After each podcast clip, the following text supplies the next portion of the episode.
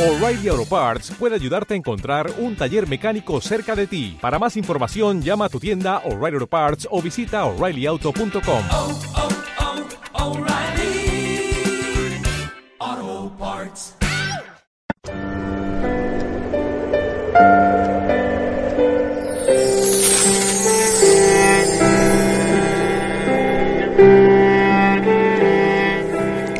Cuando se retiraron los magos, el ángel del Señor se apareció en sueños a José y le dijo, levántate, toma al niño y a su madre y huye a Egipto.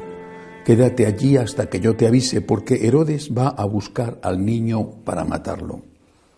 José se levantó, tomó al niño y a su madre de noche, se fue a Egipto y se quedó hasta la muerte de Herodes para que se cumpliese lo que dijo el Señor por medio del profeta. De Egipto llamé a mi hijo. Al verse burlado por los magos, Herodes montó en cólera y mandó matar a todos los niños de dos años para abajo en Belén y sus alrededores, calculando el tiempo por lo que había averiguado de los magos. Entonces se cumplió lo dicho por medio del profeta Jeremías.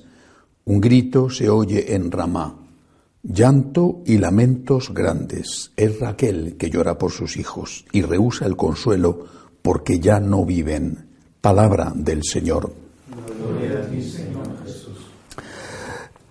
La escena de aquellos niños, aquellos bebés asesinados, algunos de ellos seguramente junto con sus madres que no los dejaban matar, esa escena ha golpeado siempre la sensibilidad eh, humana. Era la razón de Estado la que llevaba a Herodes a quitar de medio un, un posible rival, según, según lo que él pensaba, claro. Era la ambición, era el egoísmo, pero las víctimas eran reales, eran niños totalmente inocentes. Con su muerte hicieron dos cosas. Primero, defendieron y salvaron al Hijo de Dios porque fueron como los soldados que van al frente a defender a la patria y, mueren por defender a su país y a sus familias. Aquella matanza de inocentes sirvió de distracción para el asesino, que se quedó satisfecho creyendo que había culminado eh, su obra. Aquellos niños salvaron a Jesús repito, como los, como los soldados valientes que dan su vida por la patria, aquellos niños dieron la vida por Cristo, por el Rey.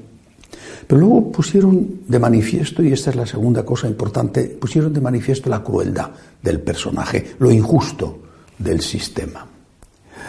Y quisiera fijarme en esto para comparar lo que ocurrió en aquella matanza de inocentes con lo que ocurre hoy en la matanza de inocentes del aborto. Los sistemas, los sistemas políticos, los sistemas ideológicos, bueno, todos ellos tienen pros y contras.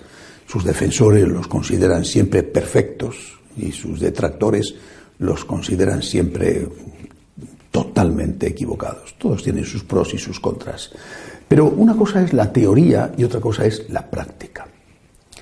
Recuerdo perfectamente cuántas veces San Juan Pablo II decía que una democracia que no tiene límites es una democracia no solo incompleta, sino es una democracia imperfecta e incluso peligrosa.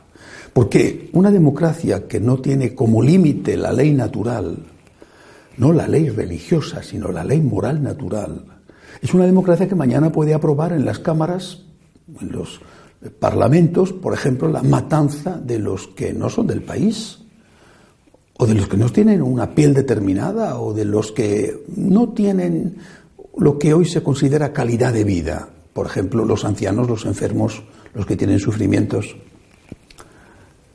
No basta para que una democracia sea auténtica, no basta que una ley se apruebe por mayoría, tiene que haber unos límites.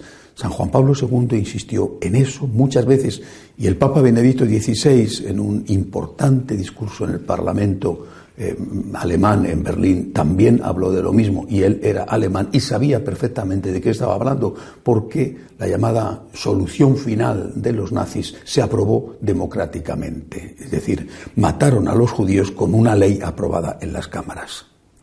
No podemos pensar que la matanza de los niños inocentes es inocua simplemente porque es legal. El aborto puede ser legal y es legal, por desgracia, en cada vez más países. Y la eutanasia puede ser legal y también va ganando espacio. Pero eso no significa que sea ética, que sea moral.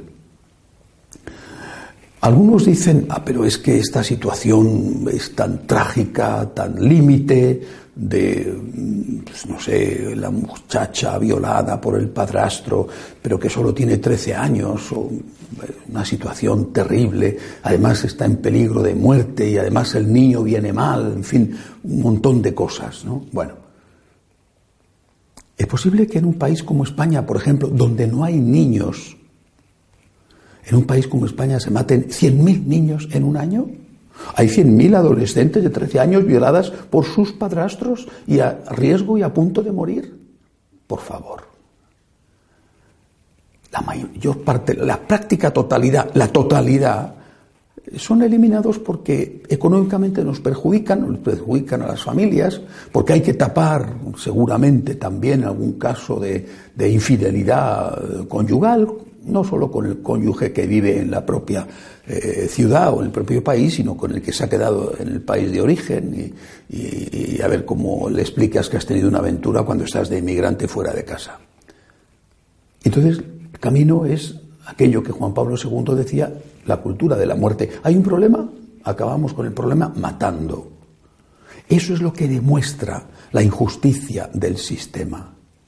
Un sistema que puede matar inocentes no es un sistema justo. Es un sistema defectuoso e incluso gravísimamente defectuoso. Una democracia que no tiene límites es una democracia que puede convertirse en un peligro para los débiles, para los inocentes, para todos aquellos que son considerados en algún momento desechos, llamados a ser descartados. Podemos estar hoy muy preocupados, y, bueno, yo no digo que eso esté mal, ¿no? por, por la salvación de determinadas especies animales que están en riesgo de extinción. Se habla y siempre se dice las focas o, las ballenas o el oso polar, salen eh, reportajes muy emotivos de la escasez de, estas, de estos animales, algunos de ellos bellísimos. Podemos estar muy preocupados, pero no estamos nada preocupados porque, repito, en un país como España se maten 100.000 niños en un año y lo maten además con permiso de sus padres. Eso parece que no preocupa nada. Está más en peligro la especie humana en el vientre de su mamá que la foca. Eh, eh, hay más leyes para proteger a la foca que para proteger a el niño en el vientre de su madre. Y esto, esto no tiene ninguna justificación. Es que no hay niños, es que necesitamos niños es que hay dinero de sobra. Lo que tiene que haber es más solidaridad, más ayuda a esas mujeres que se encuentran en una situación de crisis, en una situación de dificultad económica, social, de soledad, de rechazo, de lo que sea. Más ayuda a esas mujeres para que no tengan que hacer la barbaridad de matar a su hijo. Ellas son ya madres. No son madres en el momento en que nace el bebé, son madres en el momento en que el bebé está en su vientre, porque ha sido concebido. Son ya madres. Y una madre que mata a su hijo es todo lo peor que puede hacer una mujer y lo que más daño le hace no solamente al hijo, sino lo que más daño le hace a esa misma mujer. Necesitan ayuda, pero la ayuda no puede ser facilitarles que maten a sus criaturas. Repito, la muerte de los inocentes demuestra la injusticia del sistema. ¿Qué tenemos que hacer? Por supuesto, primero siempre rezar, no callarnos, hablar con paz, sin violencia, sin amenazas, bueno, eh, ayudar a esas mujeres para que de verdad tengan una opción e intentar, por medios pacíficos y democráticos, cambiar unas leyes que son injustas y que erosionan gravísimamente el sistema democrático. Hoy recordamos a aquellas víctimas inocentes de Belén y recordamos a los millones de víctimas inocentes por el aborto. Se dice con números en la mano que desde la aprobación del aborto oficialmente en Estados Unidos y antes en Rusia, en la Unión Soviética, han muerto más niños por aborto que en todas las guerras que han ocurrido en el mundo en toda su historia. Por estos niños, por sus madres, que sin saberlo también ellas son víctimas, aunque sean libres y aunque quieran hacerlo conscientemente, por todos ellos aplicamos hoy la Santa Misa. Que así sea.